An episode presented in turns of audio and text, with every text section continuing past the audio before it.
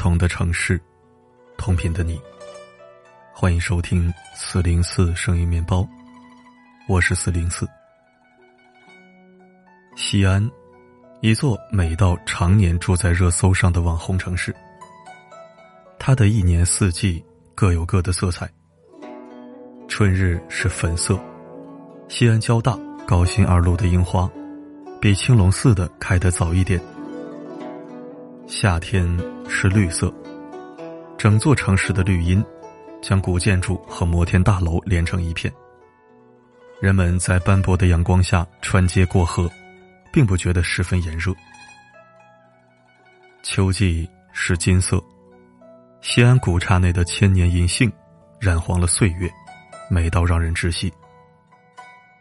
冬日是银白，终南山银装素裹。雪停之后，升起一轮暖阳，人们登高望远，祈福来年好运。而作为十三朝古都，它的美也很有底蕴。在古代，这座城市还不叫西安，叫长安，寓意长治久安。长安大雁塔是最高唯一的礼佛高塔。大雁塔是取经归来的玄奘法师仿照印度的雁塔而建立。位于大慈恩寺，取名时在印度的雁塔这个名字前面加了一个大字，寓意大乘佛教。唐朝进士张举游慈恩寺时，把名字题在大雁塔下，此举引得文人纷纷效仿，尤其是新科进士，更是把雁塔题名视为莫大荣耀。凡新科进士及第，除了带花骑马便游长安之外，还要一起曲江流饮，坐视品评。皇帝也必于曲江边上的楼上垂帘观看。杏园探花参加国宴，然后登临大雁塔，推举善书者将他们的名字、籍贯和及第日期，用笔墨题写在墙壁上，留下纪念，象征由此步步高升，平步青云。这些人中，若有人日后做了卿相，还要将姓名。改为朱笔书写。在雁塔题名的人当中，最出名的当属白居易。他二十七岁一举中第，登上雁塔，写下“慈恩塔下题名处，十七人中最少年”的诗句。还有千人千面的秦始皇兵马俑。兵马俑是秦始皇陵的陪葬坑，目前发现三个坑，也是世界上最大的地下军事博物馆。最初的兵马俑是彩色的，有各种颜色，以粉绿、朱红、粉紫、天蓝为主。经过了千百年岁月的洗礼，这些将士们如今已渐渐褪去了昔日的色彩。由于技术原因，目前也暂时无法还原最初样子，但他们仍然不是往日的神采，栩栩如生。很难想象如此浩大工程，当年秦始皇是怎么制作完成的。也正是这种历史的未知，为西安增添了几分神秘，也让人对如今的西安更加心生向往。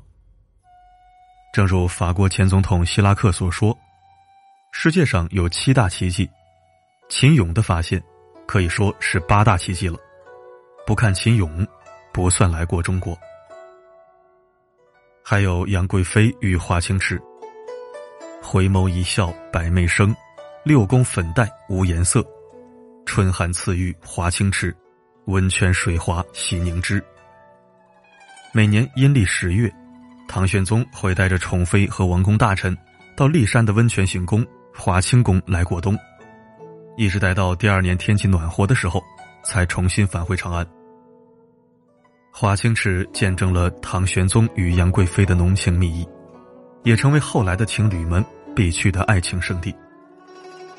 西安的底蕴不只来自于过去，也来自它如今的文艺气息。一九九三年，贾平凹决定发表长篇小说《废都》，而下笔写《废都》前，他已在西安生活了二十多年，四十多岁正是不惑之年，写作技巧也已成熟。一年时间，《废都》即完成。还得是西安这样故事感浓厚的城。才能出这样叙事风格独特的小说家。路遥的《平凡的世界》，陈忠实的白鹿原，字里行间都带着西安和老陕独特的风土人文气息。西安的音乐也值得一提，古有秦腔，今有摇滚。著名的摇滚三杰张楚、许巍、郑钧，全都是西安人。近年来，西安也涌现了许多年轻的独立音乐人。从左往右，依次是张楚、许巍和郑钧，远还不止这些。大唐不夜城的漂亮小姐姐，一口下去爆汁的肉夹馍，数不清笔画的 biang biang 面。这样美好的西安，这么可爱的西安人，上再多热搜都值得。再上热搜，西安却让人心疼。如今疫情之下，却也是西安，一座此时此刻最令人揪心的城市。二零二一年十二月九日，陕西卫健委通报了在隔离酒店的一号病例。随后，疫情形成了一定规模的社区传播和隐匿传播，传播链关联至五省市六地两百余人。二零二一年十二月二十二日。西安宣布封城，流行病学专家曾光曾说：“西安疫情是武汉封城后最严重的一次。”在这么紧急的情况下，西安的一码通却连崩了两次。一月四日，西安一码通再次发生故障。大家都知道，防疫期间，健康码、电子核酸证明都是堪比身份证的关键所在。而这两次崩溃，让许多市民无法正常显示疫情防控码。工作和生活均受到影响。二零二二年一月一日，一名怀胎八月的孕妇因肚子疼打幺二零去医院，结果又因为幺二零占线，只好打幺幺零。在警察的帮助下，晚上八点多到了西安高新医院。本以为到了医院就安全了，不料因核酸结果不是规定时间内的，超过了四小时，只能止步于医院门口。在门口，孕妇血流不止，却没有任何办法。晚上十点左右，医院见孕妇情况太严重，才接诊，但是因时间耽搁，只救下孕妇，没能保住孩子。此事迅速发酵，带来了恶劣的影响。经过调查，西安卫健委将该流产事件定性为责任事故，相应的处罚、道歉也都来了。可是都与这个八个月大的孩子无关，他还没来到这个世界看一看就走了。而这样的悲剧竟不是个例。一月二日，西安一名老父亲突发心绞痛，向当地多家医院求助，在到达高新国际医学中心后，却被保安以中风险地区为由阻拦在门口。期间，院方联系了多家医院，希望对方接收患者，可全部遭到拒绝。在病情发作八小时之后，患者才在晚上十点得以进入医院手术，可因为耽误了最佳治疗时间，于凌晨病逝。随后的一月五日，西安网友由于有晴天发微博称，自己因为多家医院拒绝接诊导致流产，目前已经做完清宫手术，孩子没有了，而这对年轻的夫妻甚至连孩子的名字都取好了。短短一周，西安接连爆出这种事情。对，这也是西安，但这还是我们记忆中的那个美好的西安吗？都说爱之深责之切，曾经有多爱，现在就有多愤怒。很多人感叹西安，想说爱你不容易。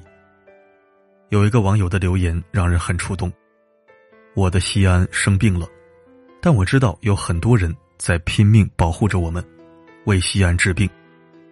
他确实犯了好多不可挽回的错，但那些热爱着西安的人，为西安拼命付出的人，不应该被忽视。西安一定会好起来。沉默的土地和无言的热爱最是顽强，它可以战胜一切，治愈一切，不论是疫情，或是其他。新闻至此，西安方面传来消息。病例总量呈现下降趋势，社会面基本实现清零，这对坚守在抗疫一线的西安人民来说是一个好消息。是的，还有无数的人在为西安祈福，在为他奋斗。聚沙成塔，集腋成裘，无数的付出积累在一起，一定能够打赢这场防疫大战。期待着西安防疫胜利的热搜。西安之长安，无论是今日之西安，还是昔日之长安，无论你叫什么名字，都希望你长安，生活长安，法治长安，人民长安。待疫情过去，我定要将一直以来未能实现的愿望实现，游大雁塔，观兵马俑，赏华清池，登古城墙。西安，加油！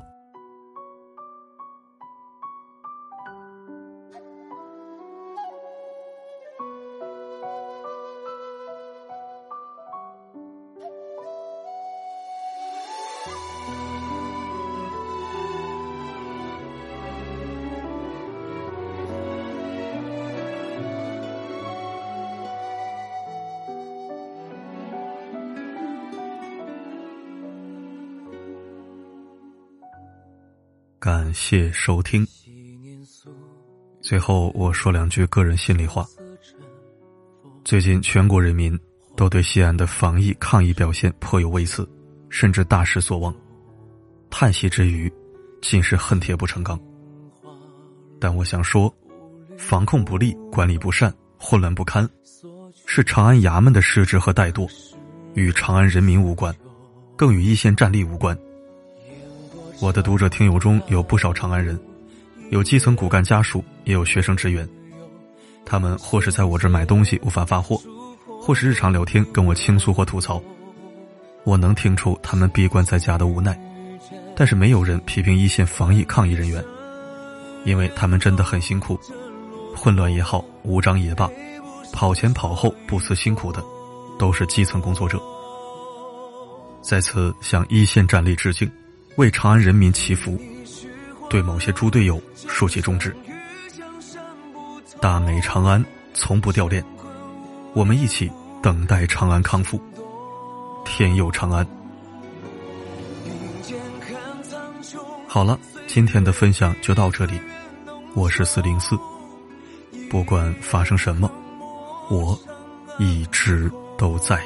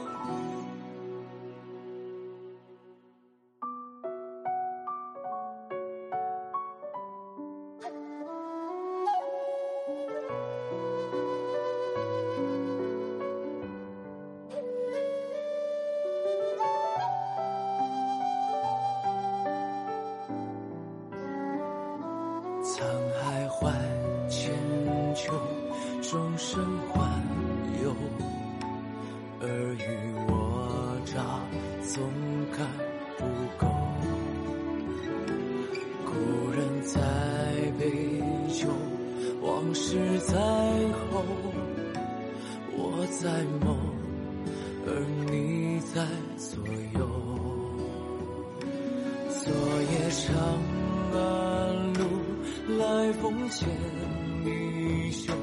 花辞枝，将我一并带走。此愁可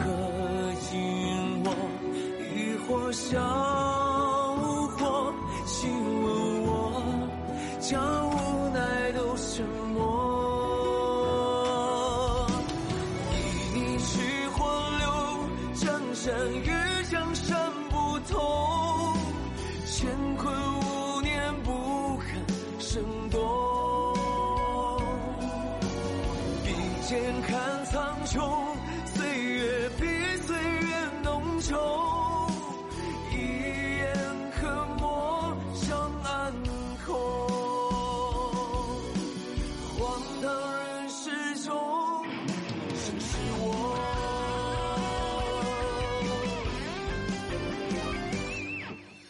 流年千帆过，故不相思多难得。陌路天涯